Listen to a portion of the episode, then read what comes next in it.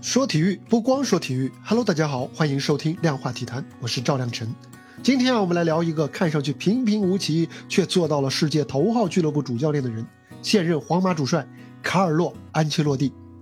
最近一周啊，安切洛蒂连续创下了多项纪录。昨天，他的皇马在欧冠半决赛次回合逆转曼城，安切洛蒂成了历史上第一位率队五次打进欧冠决赛的教练。几天前呢，他还率领皇马夺得了西甲的冠军。六十二岁的他就此在五大联赛全部夺得冠军，从意甲的 AC 米兰、英超的切尔西、德甲的拜仁、法甲的巴黎圣日耳曼到西甲的皇马，从二零零三到零四赛季开始，跨度长达十八年。五大联赛大满贯，这是一个难度系数高到恐怖的成就。五大联赛都有各自的足球江湖、联赛生态，彼此大不相同，所以啊，要适应一个两个还不算难，要全部适应，那难度系数就会几何级数的上升。而且啊，教练要面对的还有不同风格的老板，能够在五大联赛经营具有夺冠实力球队的老板，尤其是那些超级豪门的老板，没有一个是好对付的。安切洛蒂服务过的俱乐部老板啊，出了名的难搞的就不下三位。前 AC 米兰主席和前意大利总理贝卢斯科尼，切尔西主席炒教练如同走马灯一般的俄罗斯大鳄阿布，随时翻脸不认人，连球队的功勋队长都可以直接赶走的皇马主席弗洛伦蒂诺。而拜仁呢，虽然说没有特别强势的老板，但是啊，整个高层却是错综复杂，如同《甄嬛传》，生存难度啊，怕是只高不低。安切洛蒂的情商之高啊，他不只体现在能够处理好和球队老板的关系上，也体现在处理和球员的关系上。纵观他的执教生涯，他和自己执教过的大牌球员基本上从来没有闹翻脸的。而且，安切洛蒂并不是一个没有原则的好好先生，他要是一味的说 OK，他也做不到今天这个位置。他不是靠一味的退让来解决问题，而是很有技巧的来协调各方的关系。很有意思的一点是，安切洛蒂出的自传就很好的反映了他的这样一种哲职场的哲学。在国外机场的书店里面啊，呃，他的书往往是被归入这个管理类的书籍，而不是人物的传记。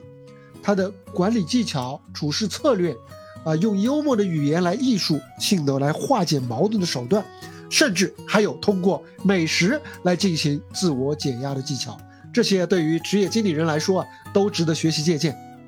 像当年执教皇马的时候啊，担任助教的齐达内在场边喧宾夺主指挥球员，安切洛蒂却丝毫不在意。这样一个名场面，也是既反映了他的度量，也体现了他的自信。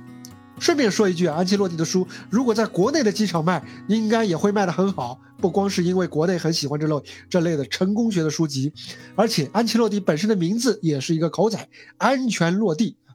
这哪个机场的书店会不喜欢的？你说？安切洛蒂还有一个最大的优点啊，是在于他的惊天地泣鬼神的韧劲儿。欧冠历史上前三大逆转，其中两个正属于他所执教的 AC 米兰。当时 AC 米兰都是以受害者和背景板的形象来出现的。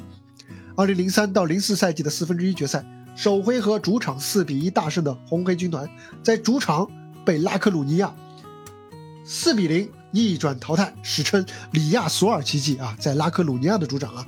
二零零四到零五赛季的决赛上半场就完成三比零领先的 AC 米兰，被利物浦在六分钟内连追三球，并且最终倒在了点球点上。成为伊斯坦布尔奇迹的背景板，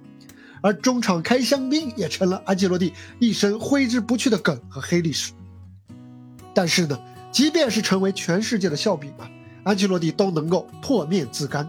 在两年后，他就率队复仇利物浦，夺回了大耳朵杯。他教练生涯迄今一共拿到了三座欧冠冠军奖杯，而且他球员时代也曾经三夺欧冠冠军啊，这个是和齐达内并列第一人啊。在教练生涯的这样一个维度里面，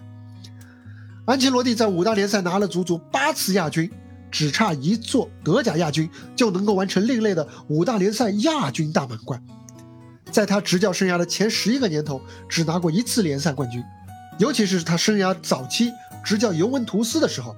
那是一九九九到二千赛季的意甲最后一轮，当时呢，斑马军团在主场的瓢泼大雨当中输给佩鲁贾，被拉齐奥在积分榜上逆转。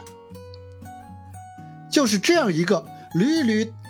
和冠军失之交臂的一个，用我们现在的话说叫做大冤种啊。但即便在功成名就之后，安切洛蒂仍然保持了对失败的良好心态。二零一一到一二赛季，他在执教阵容碾压同行的巴黎圣日耳曼的第一个年头，却让冠军旁落了。但是他在第二个赛季又成功的卷土重来，拿到了法甲的冠军。在拜仁慕尼黑啊，是他职业生涯当中第一次中途被炒鱿鱼。此后呢，他是辗转了中游球队那不勒斯和埃弗顿。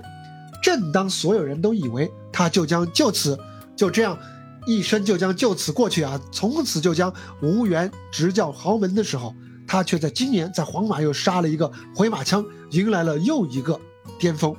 完成了五大联赛大满贯的伟业。本赛季欧冠决赛啊，安切洛蒂将遭遇老冤家利物浦。如果能够第四次夺冠，他就将超越齐达内和利物浦的名宿佩斯利。独享夺得欧冠冠军次数最多的主教练这样一个新的殊荣。安切洛蒂啊，我们很多人爱昵称他为安猪啊。他在豪门识人用人的能力是有目共睹的。相比起打好一手烂牌，他更善于握着一手好牌去打好它。安切洛蒂的应变能力啊，他不是最强的，临场指挥甚至可以说是他的软肋之一。但是他的稳健、他的坚韧、他的高情商，让他成为了一个世界职业足坛非常优秀的长期持有者。安切洛蒂的执教成绩啊，在职业足球俱乐部教练的维度上，已经是毋庸置疑的历史第一人。除了永远一高一低的眉毛，这是他非常有特色的一个脸部的动作。他看起来，除了这一点之外，他看起来是处处平常，但是他却总有非常之举，平淡当中。见真章，我还记得安切洛蒂第一本自传的书名啊，就很好的诠释了他的这种既普通又不普通的特质。那本书的书名叫做《安切洛蒂：一个寻常的天才》。好了，这就是本期量化体坛的全部内容，欢迎点赞、订阅、留言、转发，我们下期接着聊，拜拜。